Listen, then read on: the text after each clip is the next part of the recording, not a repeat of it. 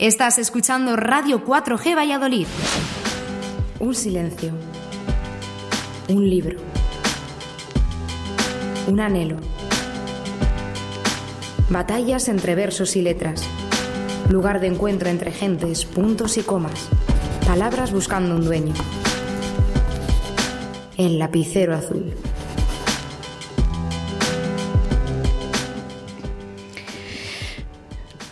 Muy buenas tardes. Aquí estamos una tarde de, de, martes más. Se me atasca. Es 15 de septiembre. Son las 8 de la tarde. Eh, seguimos en una situación un poco complicada, tan complicada que las invitadas que tuvimos en nuestro programa el día 1 de septiembre al final no pudieron celebrar su festival de mediodía de versos. Mando desde aquí un saludo a María Ampudia y a Sandra, eh, que estuvieron aquí con toda ilusión, nos presentaron el programa, nos hablaron de todos los cantautores y participantes de este festival Mediodía de Versos. Pero bueno, eh, lo importante es que hay que respetar las reglas y si no se puede, no se puede. Lo que tenemos que hacer es replegar velas y el año que viene seguro que será un festival mucho más interesante y mucho más trabajado. Un saludo, chicas. Pues hoy tengo aquí un escritor que también se ha visto obligado a suspender que alguna que otra presentación, pero que si no hay nada en contra, creo que, que el viernes sí que sí. José Ignacio García, buenas tardes. Hola María Ángeles, muy buenas tardes. Eh, ¿Presentas el viernes, Casa Zorrilla? En principio presentamos el viernes a las 8 en la Casa de Zorrilla, en el, en el jardín. Eh, lo que pasa es que en este caso habría que decir si nos lo permite el virus y si nos lo permite el tiempo, porque las previsiones meteorológicas para el viernes son de, son de lluvia a esas horas. Eh, lo que pasa es que yo quiero pensar que, como tú decías, nos han suspendido tantas, tantas presentaciones que iba a haber habido en el mes de agosto y nos han suspendido todas las que va a haber en el mes de septiembre, que usando el, símil taurino íbamos a torear en todas las plazas de primera de la, de la comunidad autónoma, que, que yo solamente espero que, que por unas horas el, el, cielo tenga un poquito de piedad y nos deje sacar adelante esa presentación.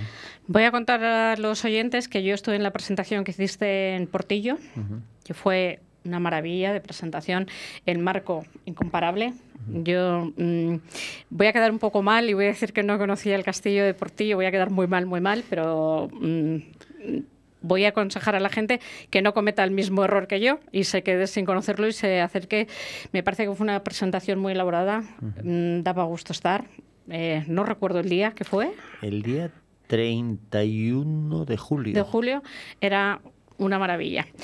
Eh, ya sabes que yo normalmente mmm, traigo efemérides o traigo... Hoy voy a traer dos curiosidades y, y, las vamos a hablar después, después de la música. Vete pensando para decirme tú normalmente dónde escribes, pero vamos primero a escuchar música.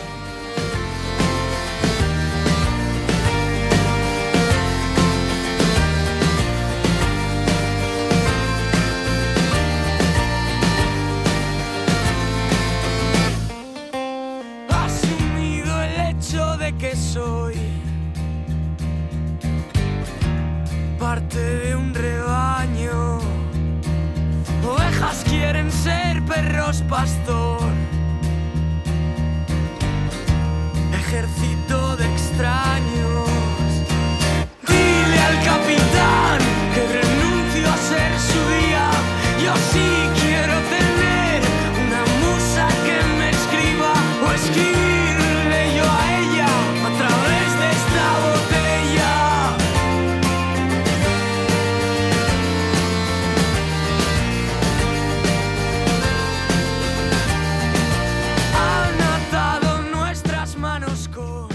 ¿Tú tienes una musa?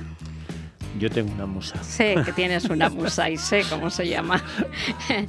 eh, ¿Dónde escribes? ¿En una mesa? Eh, sí, escribo normalmente, siempre escribo en el mismo sitio. Eh, yo soy un, un, animal de costumbres muy fijas y además necesito, necesito mi espacio, es decir, necesito sentirme cómodo y necesito sentirme en, en mi ambiente, es decir, yo puedo tener ideas en cualquier sitio lógicamente y las apunto y las anoto.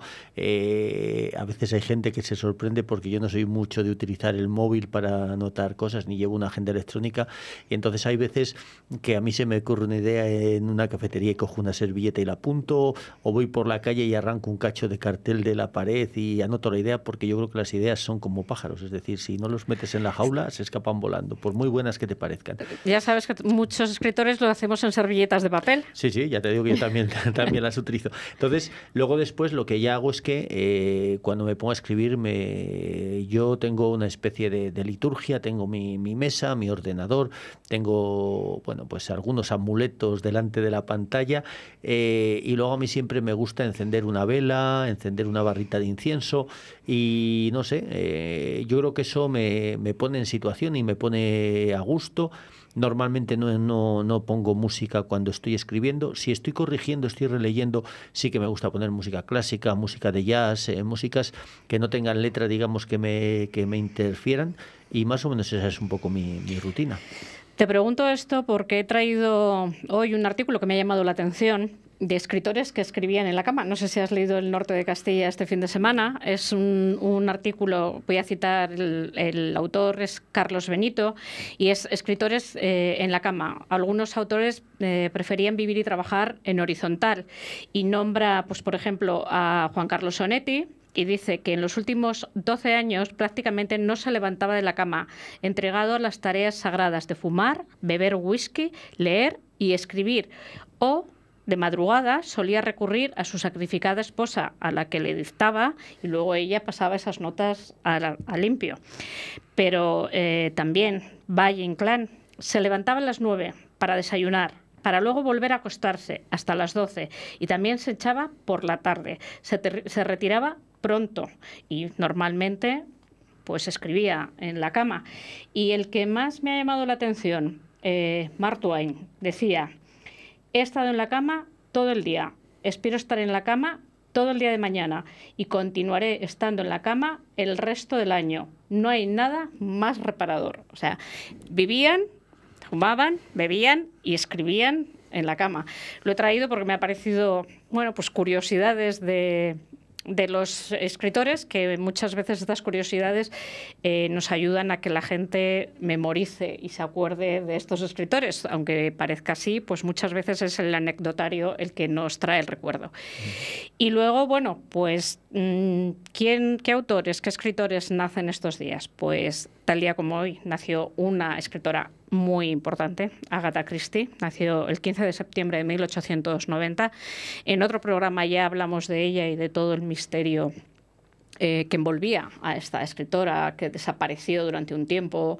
Eh, no sé si sabes que apareció en un hotel con el nombre del amante de su marido, eh, que el autor de que Ian Fleming a través de un guante intentó por una medium. Bueno, pues todo este mundo mágico que envuelve a Agatha Christie que yo creo que muy poca gente sabe.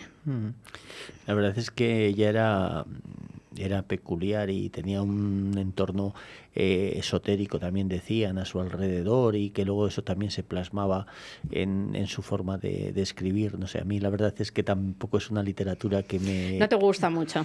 A lo mejor cuando era adolescente sí que leía pues ese tipo de novelas policíacas, pero ¿sabes lo que pasa? Que eh, luego después cuando vas creciendo, pues también vas cambiando de gustos y yo creo que vas cambiando de gustos para mejor. Entonces, bueno. Bueno, yo te, te contaré que a Agatha Christie me gustan más sus películas que sus novelas. Esto aquí entre nosotros dos me gustan más.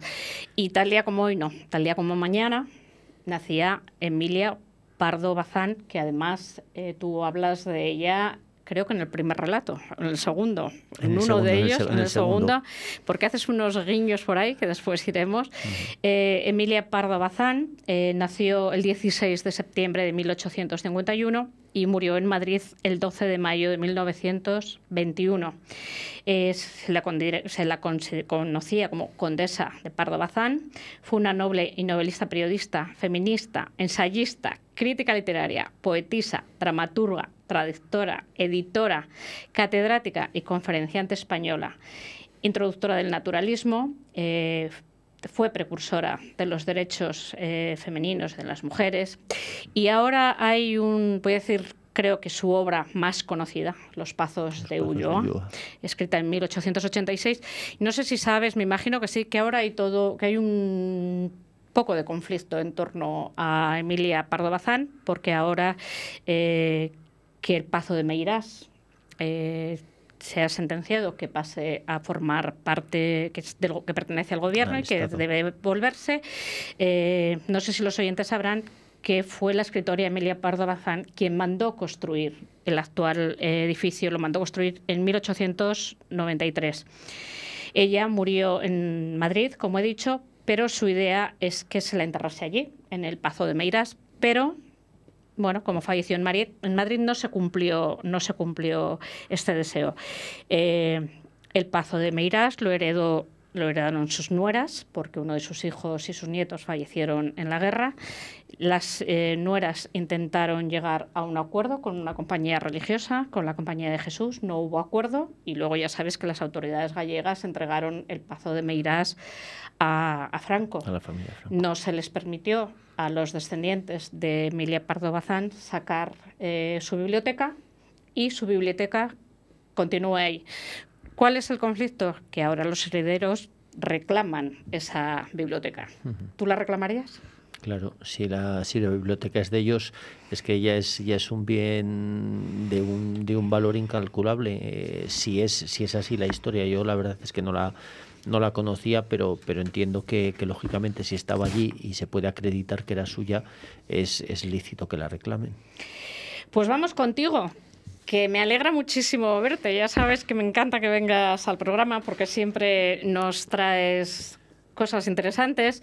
Eh, José Ignacio estuvo la primera vez aquí eh, en el Lapicero Azul eh, cuando hablamos del Café Compás, del ah. certamen Café Compás, que tú habías ganado el segundo año, de Café Compás.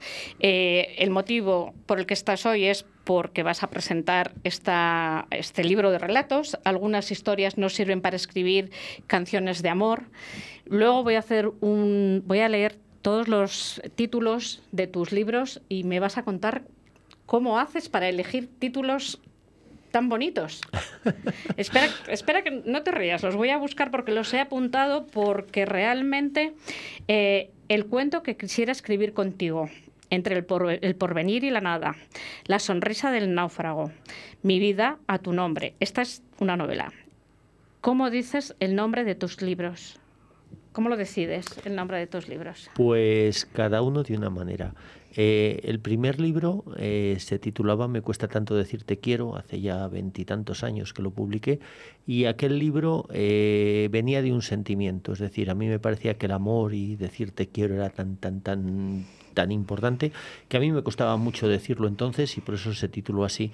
El segundo libro fue casi casi una anécdota, se titulaba, se tituló mm, Vidas insatisfechas porque no teníamos, era de una colección de cuentos, no teníamos título eh, y, al, y al editor del libro se le ocurrió ese título y precisamente para justificar ese título, porque todas las historias iban de eso, yo siempre he escrito sobre la vida, sobre personajes muy humanos, muy cercanos, eh, y al editor se le ocurrió eh, que se titulara así, tuve que inventar una historia sobre la marcha de prisa y corriendo, que una historia breve, pero que casi casi la escribí, mira, eso no lo escribí en mi, en mi cubil, digamos, la escribí en la, en la editorial y me inventé una historia que resulta que circunstancialmente salía un, Pedro, un perro a colación, unos hijos desobedientes, un matrimonio desavenido, y resulta que cuando la mujer del editor leyó aquella historia pensó que me la había contado el editor como que era su propia vida, y ahí tuvimos un problema hasta que se aclaró el entuerto. Después mi vida, tu nombre, eh, yo tenía claro es una novela que es una historia de amor y yo creo que lo más importante que alguien puede poner a nombre de otra persona más que un patrimonio, más que una riqueza material, es la propia vida. Es decir, eh, entonces eh, la novela va de una persona que se juega la vida por otra y que está dispuesto a sacrificarse por, por otra persona y de ahí viene el título. Luego después La sonrisa del náufrago es un libro de soledades, de historias de soledad, en el cual, a pesar de todo, yo siempre intento arrancar un, momento alegre o así. Eh, entre el porvenir y la nada, mm, fue curioso, entre el porvenir y la nada, que fue el libro con el que me dieron el premio Miguel Delibes, eh, ese libro se iba a titular La piel del agua. Eh, y justo unos días antes de que el libro terminara, digamos, de, escribirlo, eh, me hicieron una entrevista en un periódico eh, porque había ganado un premio literario, no sé dónde, y, me, entrevistaron por eso. Y cuando yo le dije a la periodista que, se iba a titular el libro La piel del agua, porque era eso, pues como que el cuerpo está lleno de agua y la piel de alguna forma es el, el envoltorio, lo que es un ser humano. Y me dijo que eso era muy bonito, pero que había un poemario de Juan Van Halen que se titulaba así, y yo lo desconocía. Entonces dije, digo, digo, no pasa nada porque dos libros se titulen igual, pero si podemos evitarlo.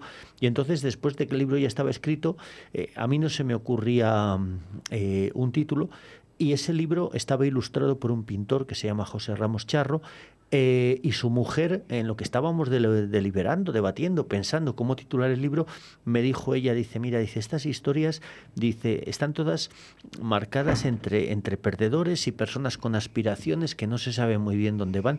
Dice, y hay una, dice, en la novela tuya, en la última página, eh, la novela esta de, de, Mi vida, tu nombre, dice, en lugar de, titular, de decir que alguien se debate entre la vida y la muerte, dices que una persona se está debatiendo entre el porvenir y la nada. Dice, a mí esa figura me encanta. Y de ahí salió, de ahí salió el título. Y el cuento que quisiera escribir contigo, pues bueno, pues es eso, es un guiño, por un lado, a la complicidad con los lectores, y por otro lado, como tú decías, yo tengo una musa que en la época en la que yo escribí ese libro, ella fue la, la inspiradora de, de casi todos los cuentos de, ese libro y de alguna forma era la historia de amor que yo quería escribir con ella, ¿no? Entonces de ahí venía eso. Y este, algunas historias no sirven para escribir canciones de amor. Este, me, vas a perdonar que te voy a cortar, vamos a ir después de la, de la música, vamos a ir con, con este libro que has esperado cinco años para escribirle. Pero vamos a ver si sabes decirme mm, de qué es esta música. Vamos con publicidad. Luego quiero que me digas si sabes qué es esta música. Si no dejarías tu pelo en manos de cualquiera, Brothers Hair. Si buscas las últimas tendencias, Brothers Hair. Si quieres un trato familiar cercano y agradable, Brothers Hair. Brothers Hair. Roberto y Laura te esperan en Paseo de los Castaños 43, en Cobaresa. Más información en brothershair.com. Oh, Dios mío, un folio en blanco. Atrévete a escribir. Escuela de Escritura de Rinocerontes y Mariposas. Más información en el teléfono 696 220708.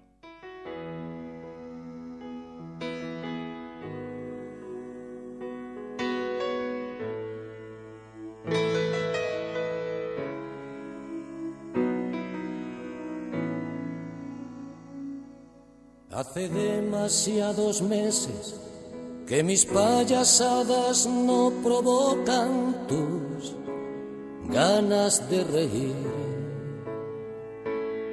No es que ya no me intereses, pero el tiempo de los besos y el sudor es la hora de dormir. Duele verte removiendo la cajita de... ¿Qué música es? Eh, me lo has puesto fácil. Eh, esta canción es Amor se llama el juego, es de Joaquín Sabina. Es de Joaquín Sabina, pero no lo canta Joaquín Sabina. Bueno, eh, la canción original sí, pero la versión que nosotros utilizamos en las presentaciones la canta Jiménez Van. Además, este, esta mm, versión está mm, sagada precisamente de la, de la presentación de Portillo, Que además se hizo adrede la versión para esa presentación. Es decir, eso tiene una historia historia, eh, el último cuento, que es el que da título al libro, además luego en la portada también sale Nacho Jimeno, el cantante de Jimenos Van en la portada. Eh, en ese cuento el, libro está lleno de cameos musicales y hablo de muchos músicos y hablo de cine, hablo de muchas cosas. Y en ese cuento en concreto hay un cameo con, ese grupo, con Jimenos Van.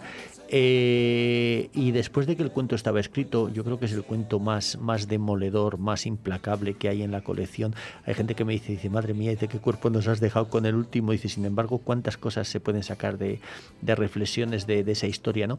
Eh, bueno, pues eh, después de que, la, de que el cuento estaba escrito y no al revés, eh, yo hablé con, con, Nacho Jimeno, que claro, un hombre que está considerado como el mejor replicante de, de, Joaquín Sabina en España, porque yo había pensado en otras canciones, como la de Sin embargo, o en alguna otra, para utilizar una entradilla, y cuando le conté de lo que iba la historia, dice, tienes que utilizar Amor se llama el juego. Y cuando yo escuché esa canción, digo, cuando si la gente escucha esta canción antes de leer el cuento va a pensar que yo me he basado en la canción para escribir el cuento y nada y no tenía nada que eso tendría que ver con la realidad. Es decir, yo escribí el cuento y después fue Nacho Jiménez el que me, el que me sugirió esa, esa canción y cuando llegamos a la presentación de Portillo, que luego ellos actuaron, tuvieron un concierto Sí. después de la presentación, Sí. eh, pues a nosotros nos gustaba la idea de, de empezar el, el recital con, con esa canción y tuvieron el detalle de que ellos tienen su propio repertorio que, que- que interpretan en sus conciertos y para ese momento eh, adaptaron esta canción, que lógicamente hay que prepararla y todo esto, y la prepararon para... Estaba allí, estaba allí, la escuché y me emocionó. Eh, algunas, historias no, algunas historias no sirven para escribir canciones de amor, son 19 relatos. 15 de ellos son inéditos. Cuatro eh, son una recopilación eh, de otros de otras publicaciones que has hecho, algunas de ellas algunas de ellas con premio. Por ejemplo, las visiones de Toña, que hablamos aquí de ella eh, la primera vez que estuviste, Portero de noche, eh, El secreto de su nombre, Las novias viudas y bueno. Luego, como no, un par de ellos dedicados a la la Navidad. Navidad. ¿Este libro es el homenaje a 25 años de escritura? Eso era lo que quería ser. Eh, este libro es algo que no tiene mucho que ver con lo que iba a ser inicialmente, porque este libro eh, iba a ser es un homenaje, en principio iba a ser un libro recopilatorio, es decir, en principio prácticamente iba a ser un libro de cuentos que de alguna forma habían jalonado mi trayectoria. Eh, luego después a mí no me parecía una buena idea eh, llenar un montón de páginas con un montón de cuentos, porque yo creo que, yo por ejemplo, la palabra antología me parece fortísima. Hoy en día se hacen antologías de todo sin serlo. Lo que se hacen son muchas recopilaciones, y entre una recopilación y una antología hay mucha diferencia. Entonces, eh, y yo creo que para hacer una antología tú ya tienes que tener una trayectoria, tienes que tener una edad. Entonces, bueno, pues eh, fuimos hablando al, al final de que todo fuera más o menos novedoso, fuera inédito. Lo que pasa es que en, cinco años que ha durado el proceso de escritura del libro, pues se ha incluido algún cuento de estos que han aparecido en Navidad, alguna cosa, pero bueno, como digamos, como corpus de un libro mío todo entero, eh, hay 15 cuentos que no, que no estaban publicados con anterioridad. Y lo que pasó fue que este libro eh, iba a verse publicado en un sello muy importante. Eh, lo que pasa es que luego después, bueno, pues por circunstancias que darían para, para otros temas, eh, digamos que, que- no coincidimos en algunos pequeños detalles eh, y aunque la amistad que mantenemos el editor y yo sigue, sigue intacta, eh, bueno, pues decidimos que editarlo de otra manera. Y entonces el libro en realidad, mm, y utilizando un símil con un concierto, el libro es como si dijéramos un disco nuevo con los 15 nuevos temas que, claro, que tienes que, que- que- que cantar porque, porque son novedosos, pero en todo concierto parece que siempre tienes que incluir alguno de tus grandes éxitos para que tus lectores y, Y, tus y oyentes... cuánto gusta ir a un concierto y que escuchar un, un y, y tema tara- de otro. y tara- y Sí. tararear y cantar esas Sí. canciones cosas que te entonces Gusta mucho. entonces bueno pues eh, eh, elegimos esos cuatro cuentos que por premios por valoraciones de críticos mm, o de lectores parecía que eran los cuatro que más habían marcado mi trayectoria y esos cuatro cuentos sí que quieren ser como un homenaje a estos 25 años de trayectoria y lo que sí que está pasando es que como este libro está teniendo tantísimos lectores nuevos Eso es lo que te, eso es lo que te iba a preguntar. Me da la impresión de que tiene muchísimo éxito este libro. Sí, a este libro le están pasando cosas mm, increíblemente hermosas. Eh, bueno, yo te tengo que agradecer a ti eh, que tú fuiste una de las personas que leyó el libro antes que, de que el libro se publicara y unas hermosas palabras tuyas están en la contraportada. Yo eso Ya sabes que lo hice encantada. pues yo te lo agradezco muchísimo. Eh, entonces, cuando el libro ya salió, bueno, tener un poco el respaldo de, la- de los escritores y críticos que ya me habéis dado vuestra valoración, a mí me tranquilizó un poco porque yo vivo siempre en la duda, es decir, mm, yo nunca creo que lo que escribo es bueno, nunca creo que lo que escribo merece la pena y hasta que no tengo después la certeza de los lectores, de los críticos, de los premios, eh, bueno, pues es cuando te empiezas un poco a tranquilizar. Pero es que este libro están pasando cosas increíbles. Ha, sar- ha surgido en un momento rarísimo, porque publicar un libro este año en el mes de junio parecía una Antes era impensable, una sí. locura. ¿no? Antes era impensable. Claro, porque dices, lo publicas en pleno coronavirus sin saber lo que va a poder pasar eh, y aún así, eh, sin hacer casi presentaciones, porque teníamos más de una docena previstas y si sale la de Valladolid el viernes, va a ser la cuarta que se va a hacer y de momento no se van a hacer más. Eh, con cuatro presentaciones prácticamente hemos agotado la primera edición del libro. Hemos tenido un reconocimiento por parte de los medios de comunicación como yo no había tenido con ninguno de mis libros anteriores. Hemos tenido críticas de páginas completas en periódicos importantes. Eh, perdóname que haga aquí, voy a saludar a Yolanda Izar, que hizo una crítica excepcional de tu libro, además, como siempre, muy acertada con todas sus palabras. Le voy a dar la razón en una de las cosas que dice eh, cuando habla de tu, de tu libro de relatos, y es que es acertado haciendo relato largo que yo creo que, que poca gente lo hace. No sé si conoces o has leído a Marcelo Luján. Marcelo Luján acaba, Acaba de de ganar. Eh, yo tuve la suerte de conocerle cuando era estudiante de la Escuela de Escritores en Madrid y, y él hace relato, relato largo. Si no lo has leído, La Claridad, te lo, Todavía no lo he leído, pero sí que sé que es un libro de seis cuentos, con lo cual tienen que ser te bastante lo, extensos. te lo recomiendo. Sí, yo sí, lo sí. estoy leyendo ahora porque, porque bueno, me van a dar la oportunidad de, de entrevistar a Marcelo. Además, tengo ganas de hablar con él.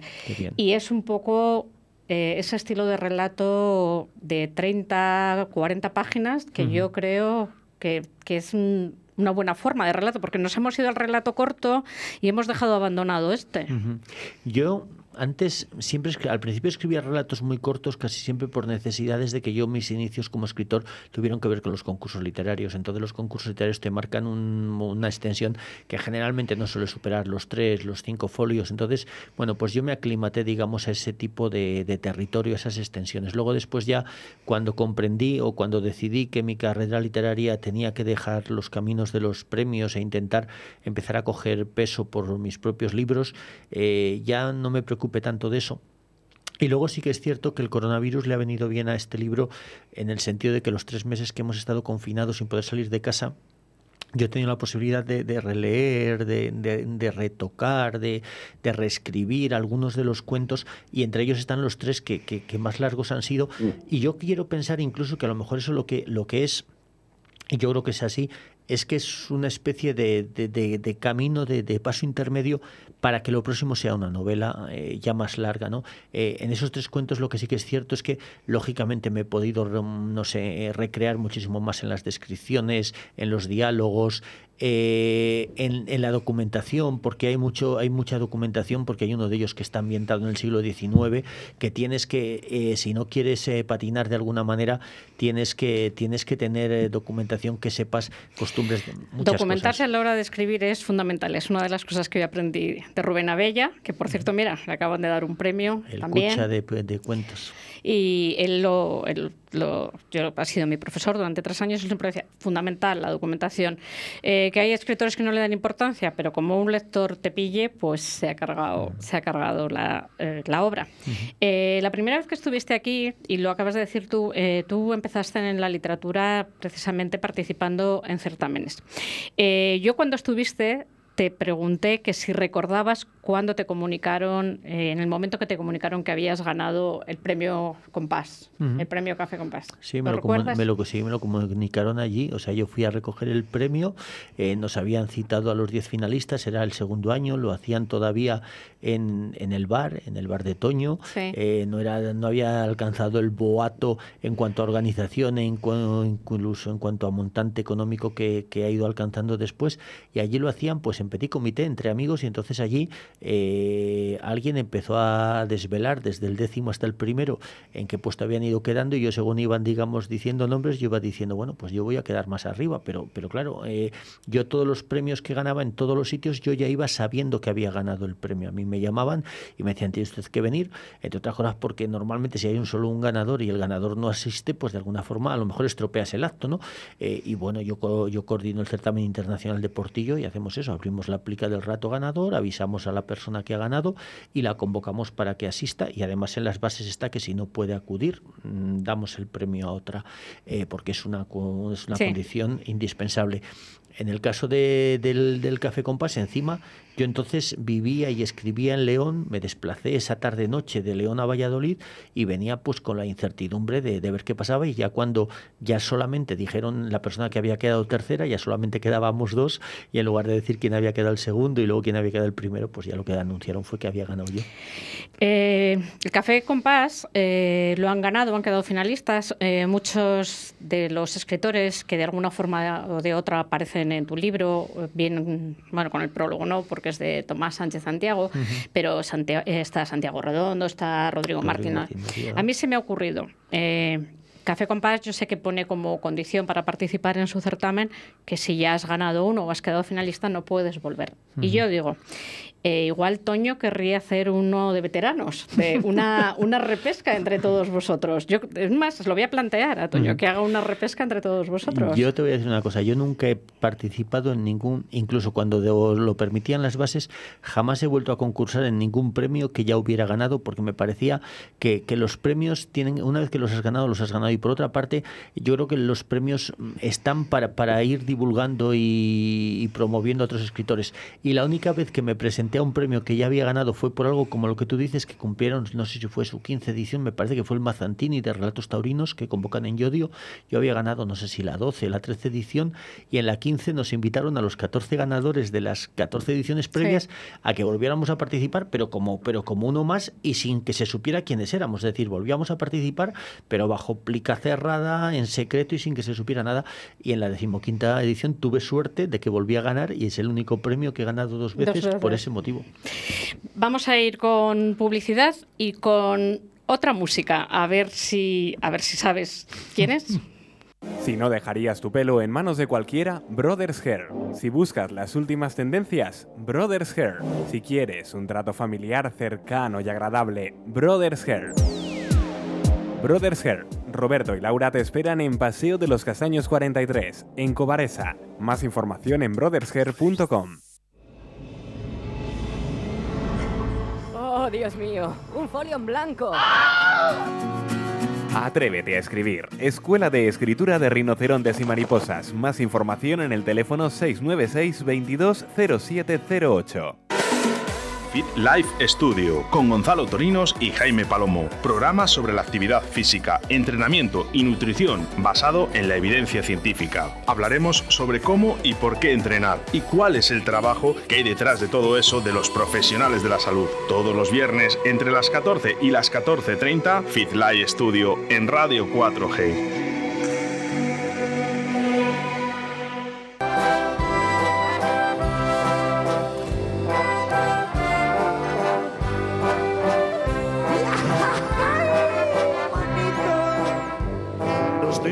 Dijimos adiós. Ojalá que volvamos a vernos. Ojalá, manitos. El verano acabó. El otoño duró lo que tarda en llegar el invierno. Qué bandidos que sois. Esto no lo esperabas, no, Para- no para lo esperabas nada. de ninguna manera. y no sabes la ilusión que me hace, ¿eh? Eh, bueno, como los oyentes, toda- toda- todavía Radio 4G no se ve, eh, acaba de entrar en el estudio Nacho, Nacho Jimeno, eh, de Jimenos Van. Es una, una pequeña trampa que hemos urdido entre Nacho y yo. Quería darte la sorpresa de, de tenerle aquí porque ya hablé con Nacho que para mí fue muy una grata sorpresa verle en Portillo. Se nos está emocionando José Ignacio. Hombre, es que cariñoso, es muy es- cariñoso. estas sorpresas, si yo tengo el corazón un poquito débil, ¿eh? Bueno. me tenéis que avisar. Le tenía que haber dicho que entrase de dos veces. Pero no, de dos Pero no ha veces. dicho que sea una sorpresa agradable. No, no, de- desde, luego, Bueno, no desde, tienes desde luego, desde luego que lo es. Además te estábamos poniendo muy mal hace un rato, o sea que... Lo estaba escuchando, lo estaba eh, escuchando. Yo tenía ya todo preparado, ya había quedado con él, ya había quedado con una persona que le saliese a buscar por si no encontraba la emisora y me llega un mensaje de José Ignacio.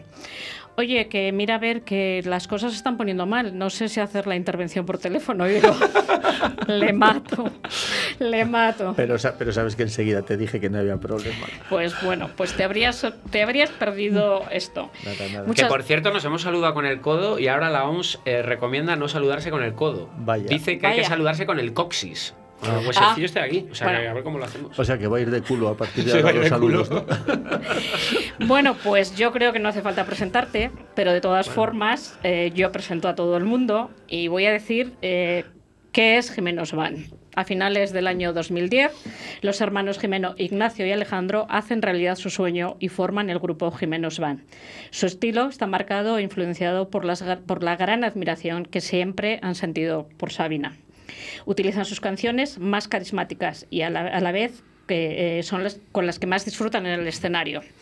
Eh, ¿Tú dirías que cualquier cantautor anterior o en otro tiempo fue mejor que los que tenemos ahora? Yo creo que sí, por supuesto. Eh, ¿Tú escuchas reggaetón? No, Tú no tienes hijos adolescentes, ¿verdad? tampoco. Tengo, so- tengo un sobrino, pero todavía la pilla muy pequeñito. Bueno. Para, para escuchar. Eh, disfrutas muchísimo en el escenario cantando Sabina. Sí, de- desde siempre empezamos haciendo el tributo a Sabina y claro, en esto si no disfrutas es un poco como, me imagino, escribir libros. Si no lo disfrutas es imposible hacerlo. Eh, yo te vi en Portillo. Es todo un espectáculo. A ver, me pasa un poco como, como con el Castillo de Portillo, que no lo conocía. O sea, mm, no me voy a perdonar nunca no haberos visto.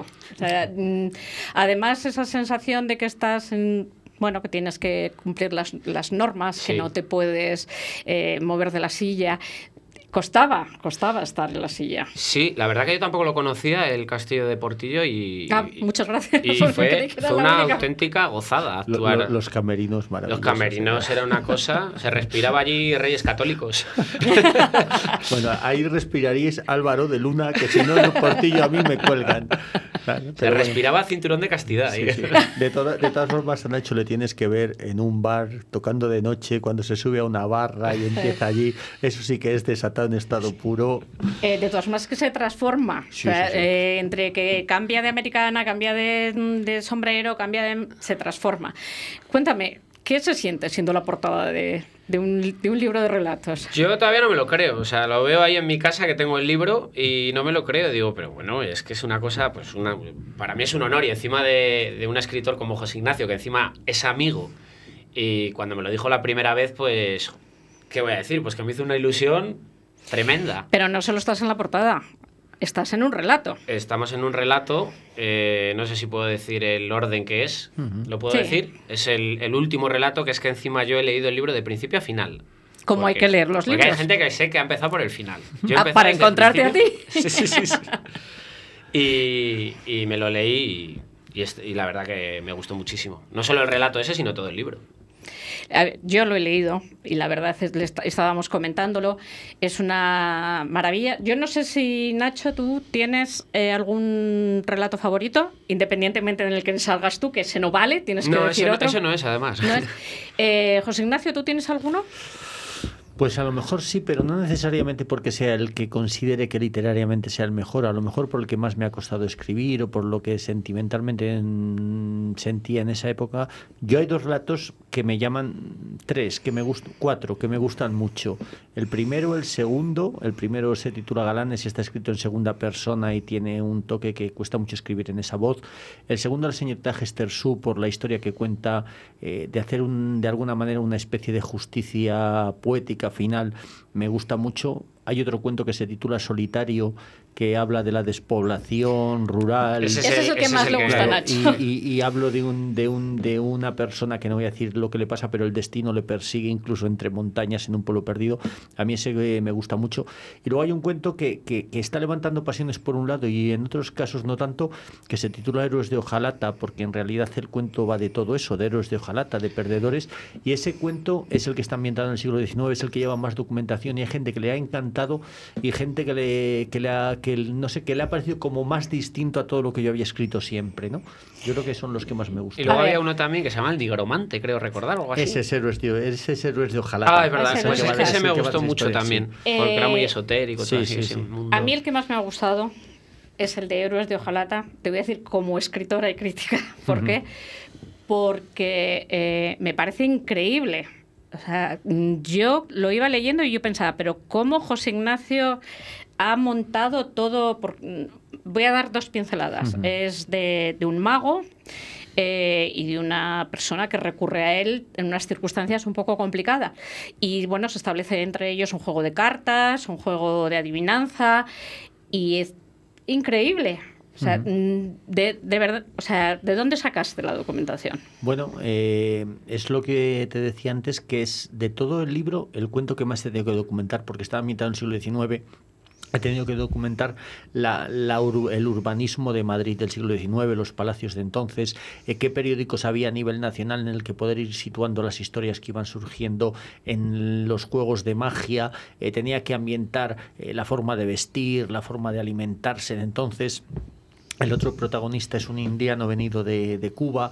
Entonces, bueno, pues un poquito crear todo ese ambiente para que eh, en cuanto que el lector empeciese, empezase a leer, se sumergiera en la historia. Tiene una cosa que yo no sé si en literatura hay un término para definirlo, que es, eh, por ejemplo, estás leyendo ese, ese relato y cuando el protagonista saca un puro, y lo, y lo saborea, Sí. lo estás saboreando tú Sí. también mientras lo lees. O un, no sé si era una copa de coñac, sí, no también. recuerdo bien. Eso se llama visibilidad. Visibilidad. Claro, yo, Pues yo, yo lo creo- tiene totalmente. Claro, yo creo que en la literatura, este libro, yo creo que los sentidos tienen mucha importancia, eh, el olfato, el tacto, el gusto, la vista, es decir, el libro está lleno de, de sensaciones. A ver, Perdóname, es que la escena que, que dice Nacho es que mm, coge un fósforo largo, calienta el puro, o sea, realmente esa escena. Vamos, que me fui a ves. fumar un puro yo y, no, y yo no fumo.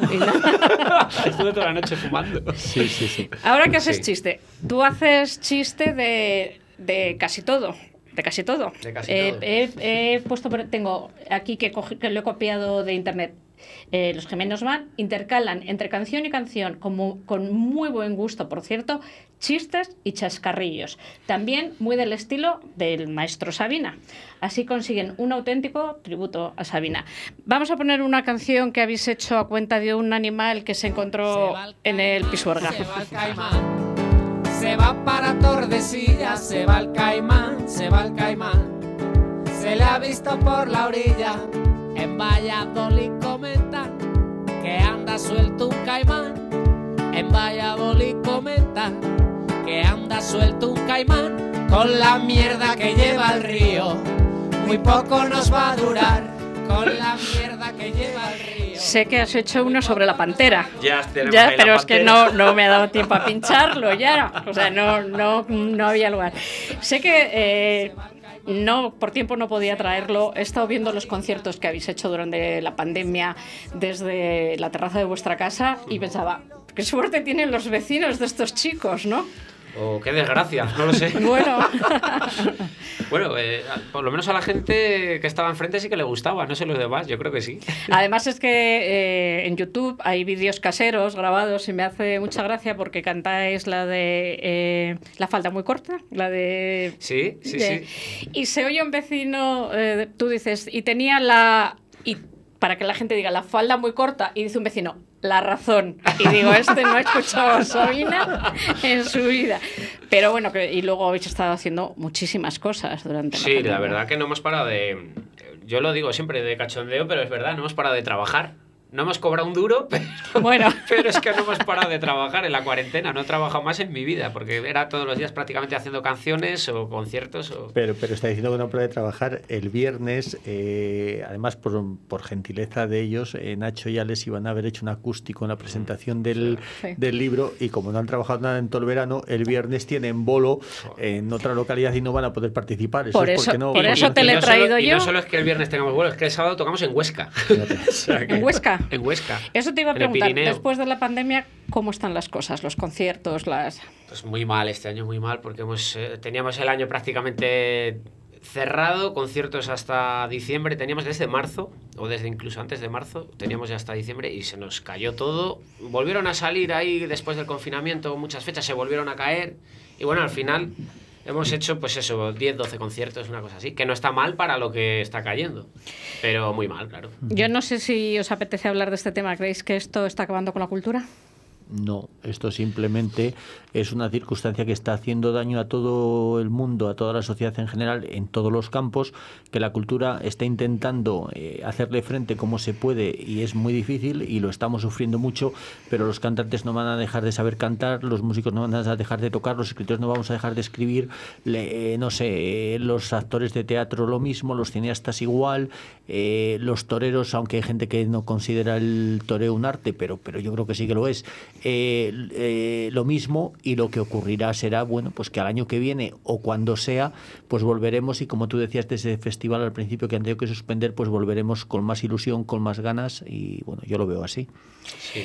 Yo también, lo único, eh, está demostrado que sí que se pueden hacer eventos. Porque, por ejemplo, José Ignacio con sus No, presentaciones. doy pues, ha fe que vi el Deportillo muy bien el- organizado, muy bien preparado. La gente disfrutó muchísimo. Yo estaba atrás del todo, veía cómo la gente seguía el ritmo, como eh, la presentación de José Ignacio, que fue Sí, espectacular. Estuvo muy bien. Y- Y, se, hizo- se hicieron las cosas bien, con las medidas de seguridad. Lo que pasa es que hay mucha gente que no lo quiere hacer porque tiene que hacer todas esas cosas. Ya, que la Y gente no está si dispuesta quiere, a poner las puede. medidas. Y luego, quieres, y, luego, y luego hay muchos alcaldes o muchos concejales que el hecho de que a lo mejor salga la noticia de que porque han hecho una actividad, También, sea sí. cultural o de otro tipo, eh, ha habido un contagio en su pueblo eh, o en su ciudad, eso les cuesta mucho, lo- les cuesta mucho cuesta digerirlo. mucho, sí. Entonces, Pero creo que muy po- y no, sé- no estoy seguro, pero creo que no ha habido ningún solo contagio de, al- de temas culturales. ¿eh? que se haya sabido, no. Que se ha sabido, no. Que yo, Seguramente lo haya sepa, habido, pero que yo sepa, no, y suelo estar al tanto. Pero bueno. nosotros, eh, por lo menos, los conciertos que hemos hecho han sido todos súper seguros.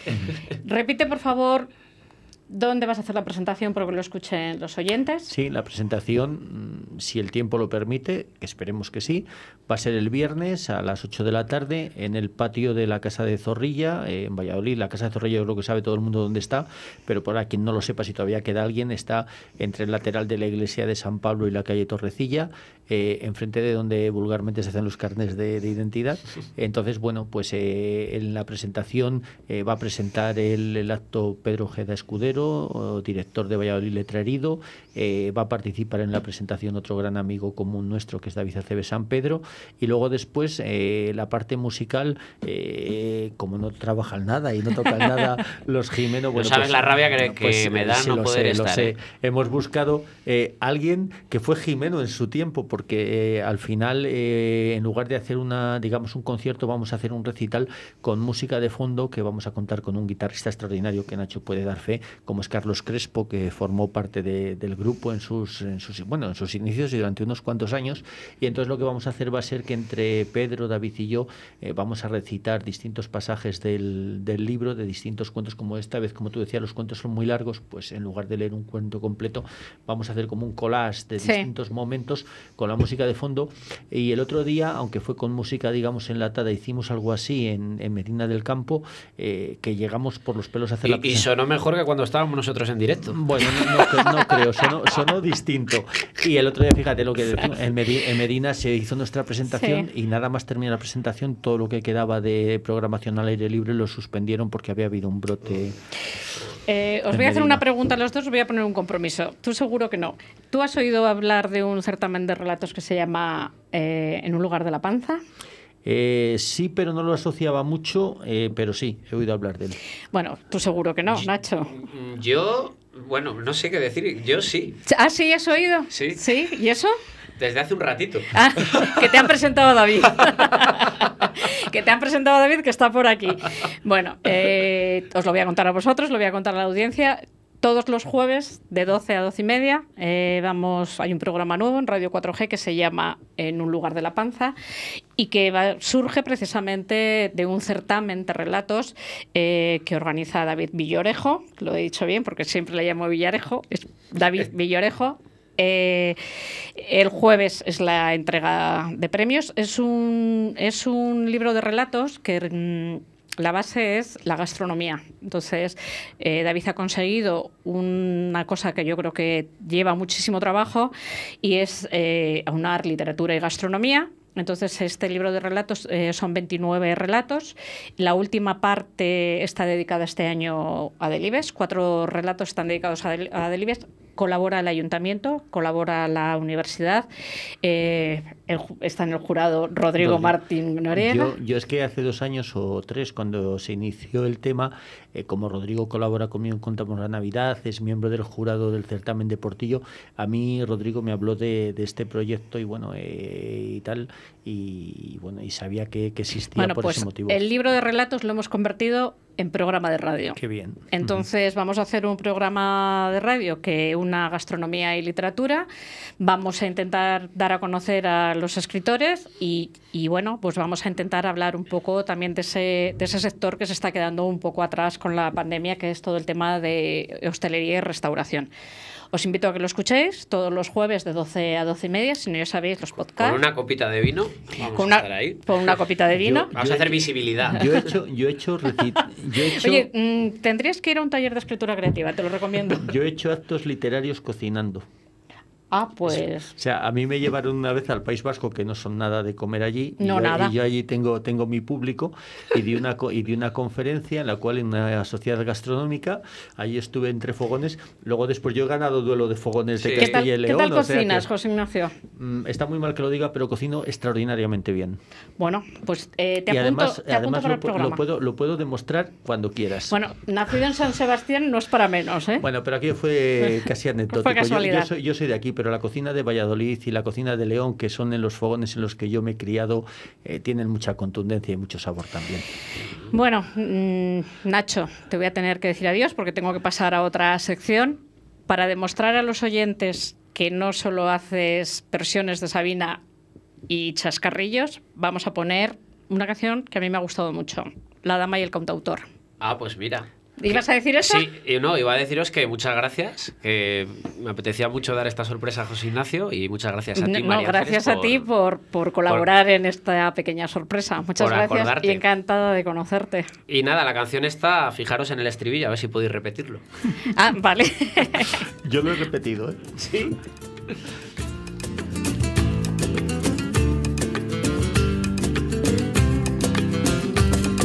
La dama y el cantautor en una peluquería le cortaba el pelo al dos y él a su musa perdía. No sabe que es como Sansón cuando le corta la coleta. La fuerza de su canción se esparce por la moqueta. Ella lo quiere, a él no le importa y así se dejan querer. Se dejan querer. Lo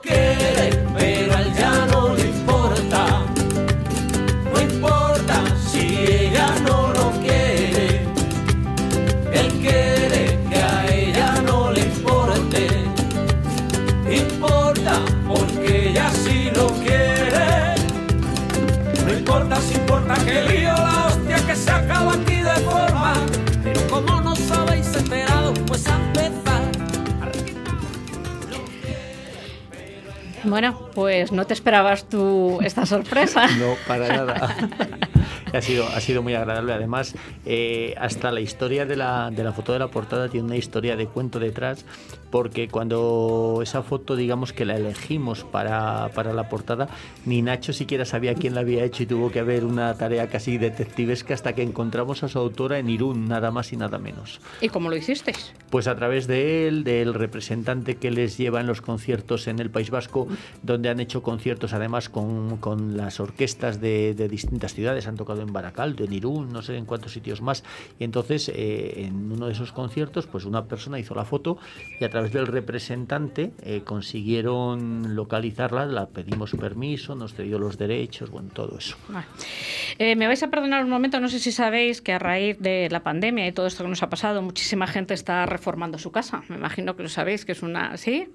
Bueno, eh, yo voy a recomendar a los oyentes... mm, que si quieren reformar su casa y hacer una casa más agradable y más sostenible, recurran a Arista Construcciones y Reformas.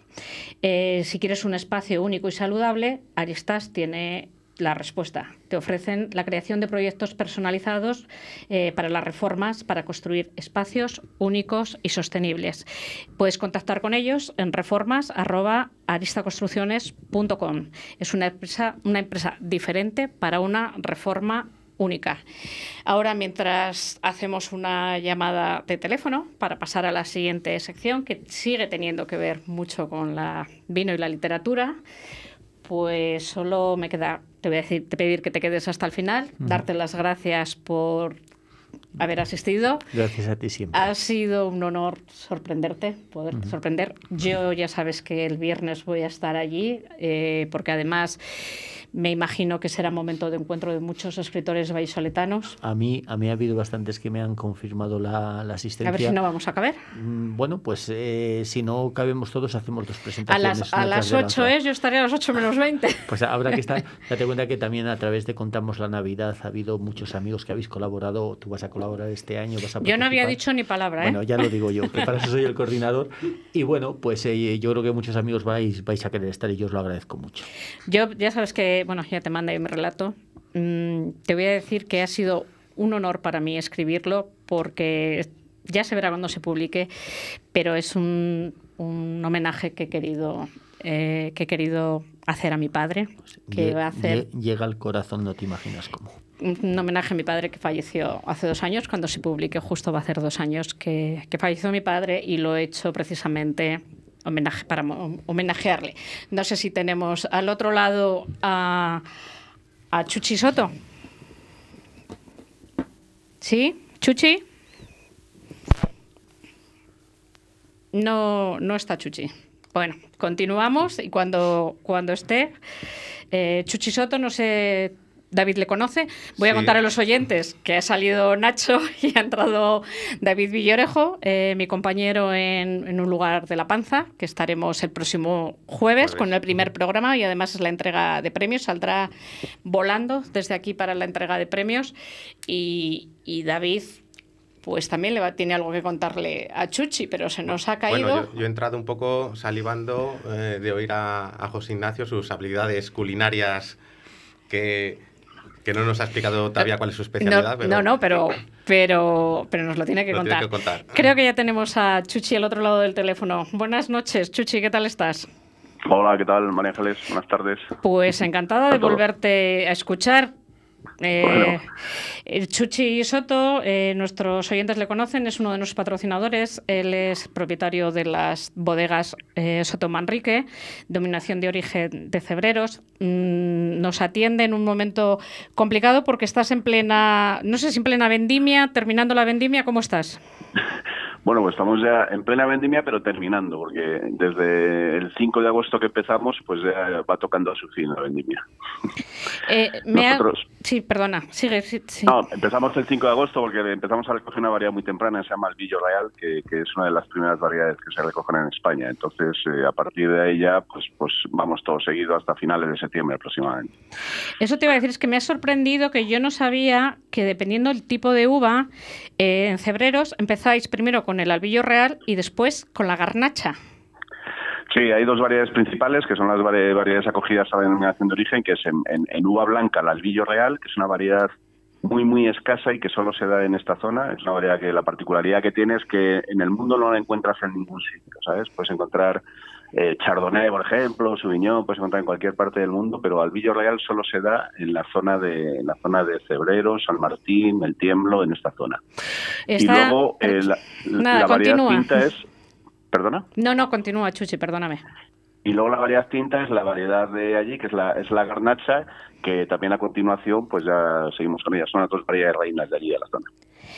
Eh, Cuéntame. te iba a decir que está aquí conmigo David Villorejo, que yo creo que le conoces por lo menos de oídas, de En un lugar Sí, de la sí. panza, que quiere saludarte. Hola, Chuchi, ¿qué tal? ¿Qué tal, David? ¿Qué tal todo? Bien, muy bien. Aquí iniciando aventura radiofónica con María Ángeles y, y dispuesto a hacer llegar a la gente la gastronomía, los vinos y, y la literatura lo mejor que, que podamos. Bien. Está bien que se crucen los caminos, además. Está muy bien. David. Me alegro mucho. Eh, yo siempre digo a los oyentes que que es mu- muy literario, son los nombres de los nombres de tus vinos. Ya eh, hablamos en su momento de la viña de ayer, de naranjas azules. No te voy a preguntar cuál es el motivo de Tinita. Le das un saludo de mi parte a ella y a las niñas. Pero yo he traído aquí que quiero que me cuentes por qué has elegido el nombre La Cruz Verde. Bueno, la Cruz Verde, eh, nosotros elaboramos los vinos, eh, los- nuestros vinos tintos, elaboramos una gama que, que están, eh, digamos, los llamamos vinos de parajes, ¿no? Porque intentan definir eh, diferentes paisajes en la zona. En concreto, la Cruz Verde es un vino de un paraje que se llama de Villalba, y es una zona en el pueblo de Cebreros, nosotros hacemos solo vino del pueblo de Cebreros. Entonces es eh, una, una carretera eh, donde están eh, las viñas que configuran este vino, que sale en dirección a un pueblo que se Robledo de Chabela y luego a San Lorenzo del Escorial. ¿no? Entonces, eh, en esta carretera tienes que pasar un, un pequeño puerto que se llama, es muy conocido, que se llama eh, la Cruz Verde. Entonces, por eso, un poquito apegados pegados al territorio, que también eh, nos gusta buscar eh, los nombres de los vinos en diferentes circunstancias o metáforas, ¿no? Pero sobre todo pegado al territorio nos gusta mucho. Entonces, por eso, eh, digamos que elegimos el camino de la Cruz Verde o la Cruz Verde como, como para definir eh, este vino de, que define el paraje de Villalba. Ujú. ¿eh? Eh, se nos está acabando el tiempo, Chuchi. Te emplazo para el bien. próximo día que me cuentes el siguiente vino que es ópera. Vale, pues muy bien. El Eh, próximo si día me, me cuentas y además eh, he estado dando una vuelta a tu página web y creo Sí. que, te, que no sé si la haces tú o tienes ayuda, les falta poco para ser escritores. Así que a ver si le damos una vuelta. No sé si la haces tú, te falta poco para ser escritor. Hablamos, Muy bien. hablamos el martes que viene. Muchísimas gracias, Chuchi. Perfecto, buenas tardes, David. Un abrazo luego. Chuchi. Un abrazo. Pues eh, con esto de que ha entrado Nacho Jimeno y nos ha revuelto el gallinero, se nos ha ido el tiempo un poco pronto. Eh, vuelvo a repetir a los oyentes el jueves de 12 a 12 y media en un lugar de la panza con David Villorejo. Que no dejen de escucharnos y este jueves y todos los demás. A ti, José Ignacio, muchísimas gracias por haber estado aquí.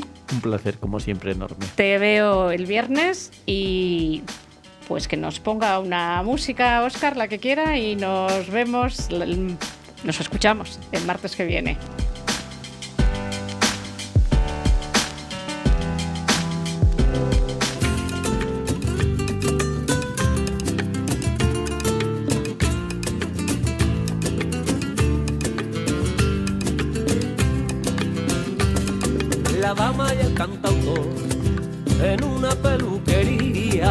Le cortaba el pelo al dos y él a su musa perdía no sabe que es como Sansón cuando le corta la coleta la fuerza de su canción se esparce por la moqueta ella lo quiere, a él no le importa y así se dejan querer. Se dejan querer.